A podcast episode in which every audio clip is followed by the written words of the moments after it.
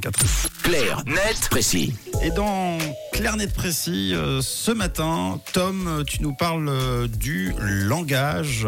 On parle d'expression de langage au bureau. Oui, cordialement, bien à vous. Veuillez recevoir mes salutations distinguées, des formules bien connues utilisées en conclusion d'un email par exemple.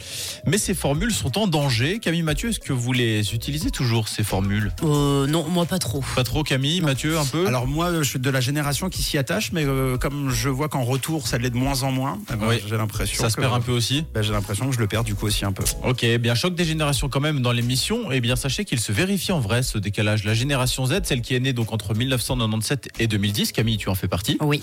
eh bien, est en train de métamorphoser le langage au bureau. Une étude britannique l'affirme, 71% des 2000 personnes interrogées estiment que les moins de 26 ans modifient les formalités de langage sur leur lieu de travail. Ok, alors ça se traduit euh, par quoi concrètement? Alors on en parlait, les formules utilisées dans les emails, par exemple, l'étude que je mentionnais plus tôt nous apprend que les formules de politesse comme cordialement Mm. ou bien à vous sont démodées et risquent de devenir obsolètes au cours de la prochaine décennie. Un chiffre pour étayer cette théorie, 46% des répondants se satisfont désormais d'un simple merci comme réponse à un email. On est loin des veuillez agréer mes sincères euh, salutations. D'ailleurs Mathieu, tu le disais tout à l'heure, toi les réponses que tu reçois, c'est plutôt ça ce qui euh, t'entraîne aussi à le faire. Ouais, effectivement, un peu effet miroir comme ça. Et euh, on sait pourquoi les anciennes tournures sont boudées par les jeunes ou pas trop? Oui, notamment parce qu'elles sont considérées comme excluantes et surtout plus forcément en phase avec le langage utilisé dans la vie de tous les jours.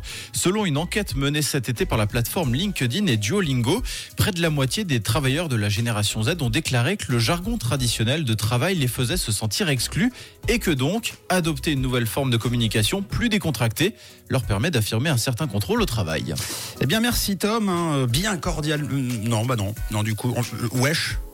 Ah ouais, on va dire ça. Bon. Ce qui est sûr, c'est que vous pouvez retrouver euh, la rubrique en podcast sur rouge.ch. On aura peut-être l'occasion d'en reparler. En tout cas, euh, c'est un duel assez amusant qu'on pourrait euh, se faire un de ces quatre entre euh, la team Formule de politesse ou pas. Parler d'actu, c'est aussi sur rouge.